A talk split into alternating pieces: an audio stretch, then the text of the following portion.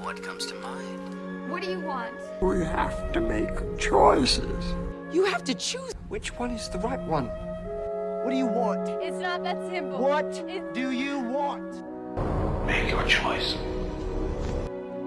Bienvenue sur Le Choix de Marie, le podcast ciné qui vous donne tout simplement des idées de films à regarder. Sans spoiler ni prétention, je partage chaque semaine avec vous les films que j'ai vus pour faciliter votre dilemme du On regarde quoi? Salut à tous, bienvenue dans le mois de mars et dans l'épisode 112 du Choix de Marie qui continue tranquillement sa petite aventure dans la contrée des Oscars 2023. Ça a été une semaine euh, avec euh, pas trop de tournage, surtout euh, beaucoup de boulot à la maison et donc j'ai quand même eu le temps de me faire un petit plein de films. On passe en revue quatre films du coup cette semaine et une série de courts-métrages. Un drame pour commencer, Retour à Séoul, les courts-métrages de fiction nominés aux Oscars, un thriller d'épouvante Bird Box, un documentaire Navalny et un biopic pour finir, Blonde. La semaine commence avec un film presque nominé aux Oscars, Retour à Séoul, le film qui a représenté le Cambodge cette année et qui faisait partie des 15 derniers en lice. Réalisé par le franco-cambodgien Davichou, il s'agit de son deuxième long métrage de fiction après euh, Diamond Island en 2016. Moi, j'avais simplement déjà vu euh, son documentaire Le Sommeil d'or datant de 2012 dont je vous parlais dans l'épisode 3 du choix de Marie. Sur un coup de tête, Freddy, 25 ans, retourne pour la première fois en Corée où elle est née. La jeune femme se lance avec fougue à la recherche de ses origines dans ce pays qui lui est étranger, faisant basculer sa vie dans des directions nouvelles et inattendues.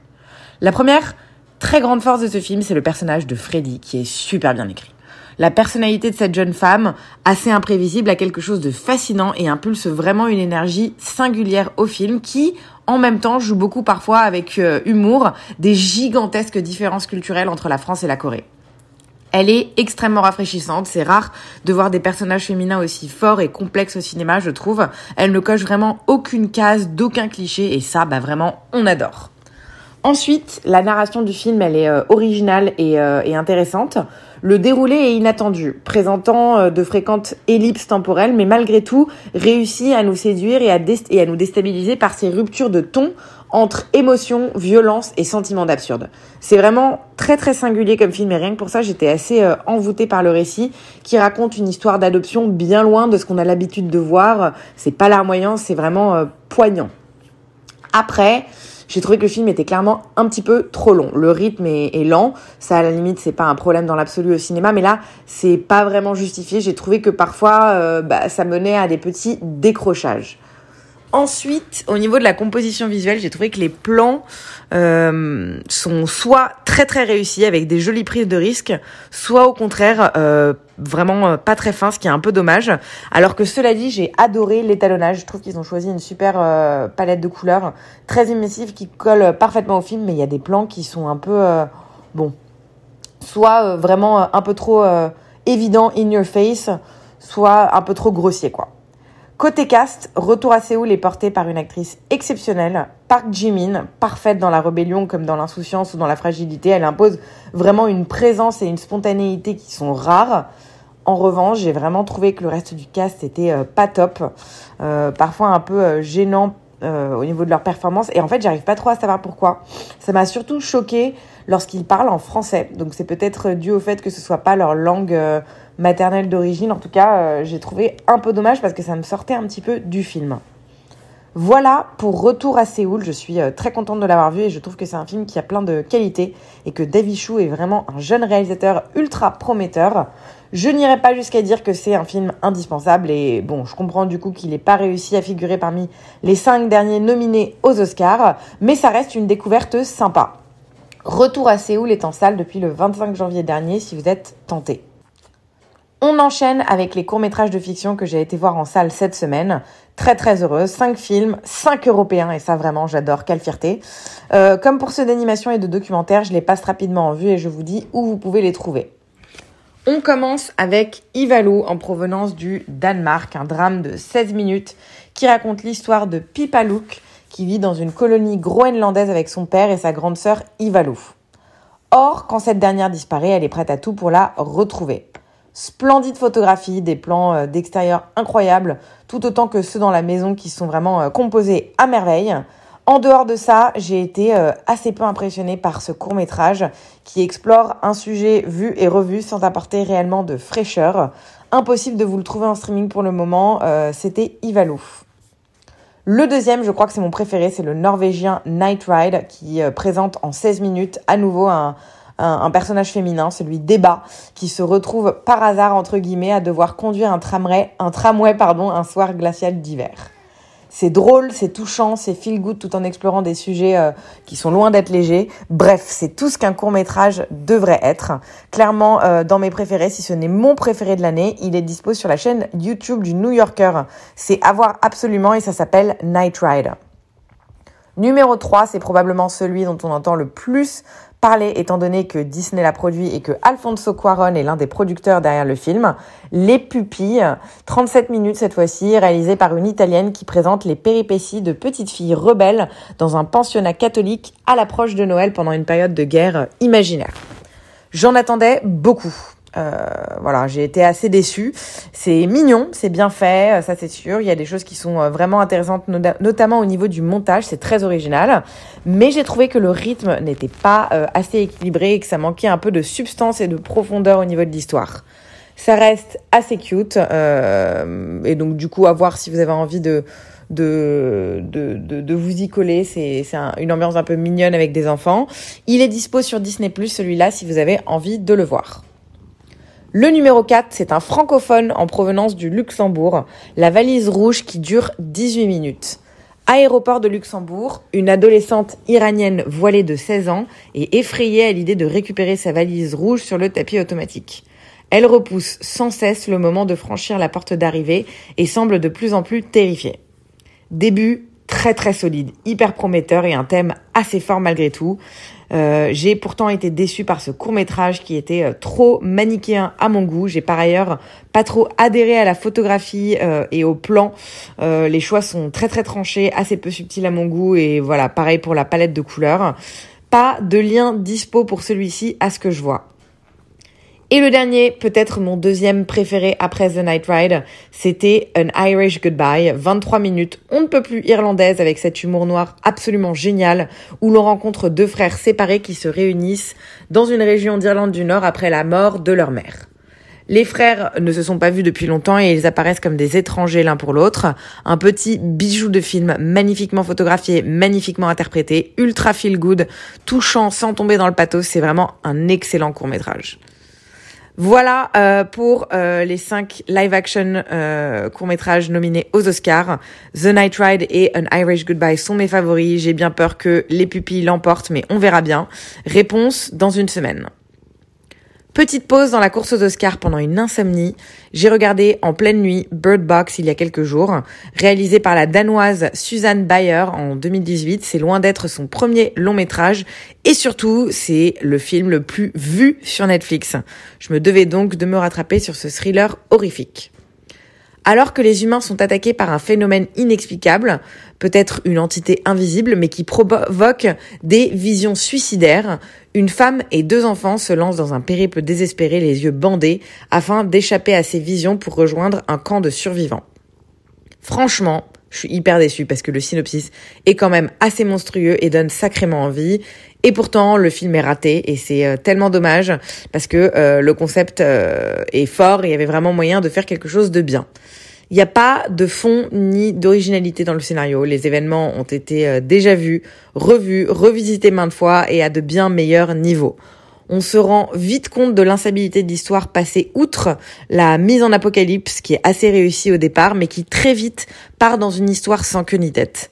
Aucune explication sur nos interrogations, même les plus basiques, qui se font de plus en plus nombreuses au fur et à mesure du film et finalement jusqu'à la fin du film.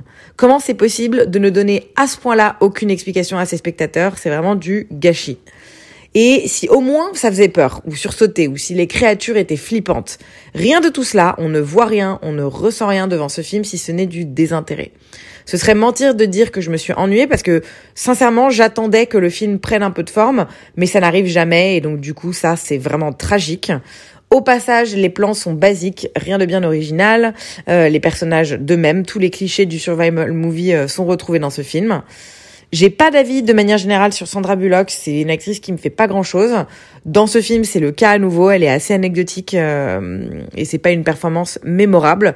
Et ce ne sont pas les chouettes second rôles, John Malkovich, Tom Hollander et Sarah Paulson quand même, qui viennent rattraper quoi que ce soit. Mais là, à nouveau, euh, je pense que c'est dû à l'écriture, c'est du gâchis. Voilà, voilà, c'était euh, vraiment raté. Euh, c'était euh, voilà, pas clairement pas un bon film, plutôt histoire de me mettre un truc dans le fond en espérant me rendormir dessus en pleine nuit et c'était raté. Le film comme son intention, j'ai tout regardé et j'ai pas aimé. Bird Box est dispo sur Netflix si vous êtes tenté. Revenons sur des quasi-valeurs sûres, les nominés aux Oscars. Place à ce moment-là à Navalny, le dernier documentaire qu'il me restait à voir américano-canadien réalisé par Daniel Roher. Seulement 30 ans, euh, ce jeune réalisateur est déjà un paquet de, de, de, documentaires à son actif. Celui-ci relate l'empoisonnement du leader de l'opposition et militant anticorruption russe Alexei Navalny et l'enquête qui a suivi euh, voilà l'empoisonnement. Août 2020, sur un vol à destination de Moscou, le leader charismatique de l'opposition russe Alexei Navalny hurle à l'agonie en plein vol. L'avion atterrit d'urgence et Navalny est transporté à l'hôpital. Là, on découvre qu'il a été empoisonné au Novichokov, un agent toxique considéré comme une arme chimique et interdit à ce titre. Aussitôt, le FSB, le service d'espionnage russe, est soupçonné. Navalny représente-t-il une telle menace pour Vladimir Poutine? Retour sur cette histoire digne d'un James Bond. Ce film est une arme massive de destruction de la dictature russe, mais surtout une arme de reconstruction pour ce qui viendra derrière. Une leçon d'humanité, de démocratie et de courage. Je connaissais vraiment pas grand chose sur Navalny, juste le fait que c'était un opposant de Poutine très actif sur les réseaux sociaux. Ce docu explore son combat de fond en comble, instructif, bouleversant et tellement chargé d'espoir. Il présente le pire ennemi de Poutine sous une lumière on ne peut plus humaniste. C'est super prenant comme documentaire. On n'a vraiment euh, pas envie que ça s'arrête, vraiment. Et je dis très rarement ça, je dis même plutôt l'inverse. Mais j'aurais pu avoir un film plus long sur le sujet, voire même une mini-série. Sa plus grande force, c'est de nous faire passer du rire aux larmes, de la stupéfaction au dégoût et de l'empathie à la haine. Le montage, il faut l'avouer, y est pour beaucoup parfaitement exécuté et mène à une conclusion euh, forte sur Alexei, le véritable ami du peuple. J'ai adoré, c'est officiellement mon docu préféré en lice pour les Oscars. Il n'a pas eu de date de sortie en France celui-là, mais vous pouvez le trouver en streaming sur Salto. C'était Navalny, ça dure 1h40, facile à caser, je vous promets, vous ne le regretterez pas. Dernier film de la semaine, vendredi soir, je me colle à Blonde, le dernier biopic sur Marilyn Monroe, film américain réalisé par le néo-zélandais Andrew Dominic, à qui on devait déjà trois films bien remarqués mais que je n'avais jamais vus. L'assassinat de Jesse James par le lâche Robert Redford, Coogan et Chopper. Je m'attelle à celui-là étant donné qu'Anna de Amras est nominée pour l'Oscar de la meilleure actrice. Adapté du best-seller de Joyce Carol Oates, Blonde est une relecture audacieuse de la trajectoire de Marilyn Monroe, l'une des icônes hollywoodiennes les plus intemporelles. De son enfance tumultueuse à son ascension fulgurante et à ses histoires d'amour complexes, de Norma Jean à Marilyn, Blonde brouille la frontière entre réalité et fiction pour explorer l'écart de plus en plus important entre sa personnalité publique et la personne qu'elle était dans l'intimité. Ce film est la déconstruction complète d'un mythe. Ce qui en soi n'est pas un problème, c'est plutôt une bonne chose, je trouve, de réancrer dans la réalité les célébrités et de les montrer sous une lumière plus humaine. L'ennui, c'est que je trouve que le film, là, pousse le délire un peu trop loin. Marilyn est présentée comme une victime méprisée, réduite à un tas de chair, euh, ce qui est assez vulgaire et même à la limite du sadisme. Le film ne véhicule que des clichés réducteurs sur cette femme si belle et si incroyablement touchante et talentueuse. Je précise aussi que je connaissais pas grand chose à sa vie. J'ai même pas vu le premier biopic qui lui a été consacré avec Michelle Williams, mais ça reste indéniablement une icône et une très grande actrice. Donc j'aurais aimé voir un peu plus euh, de ça dans le film. Là, il y a une ambiance toxique et une, une, pression pardon palpable autour de son personnage. C'est même franchement très réussi, mais il y a un vrai problème de narration. Tout est mis bout à bout sans véritable lien et sans histoire. L'humeur au centre du film est un peu trop larmoyante. Il n'y a pas de fil conducteur, c'est juste des scènes un peu glauques et bizarres. Et ça commençait pourtant bien, avec des scènes de sa petite enfance, et puis tout à coup on passe directement à l'âge adulte et ça bascule dans une série de moments gênants. Le gros point positif selon moi, ce sont les images, la photographie euh, hyper soignée, vraiment très réussie euh, et parfaitement complimentée par les décors qui sont tout aussi beaux. En dehors de ça, je n'ai vraiment pas accroché et pourtant, je me suis mise dans de super conditions pour le voir. On passe à l'interprétation, ce qui était un peu ma motivation de base pour voir le film.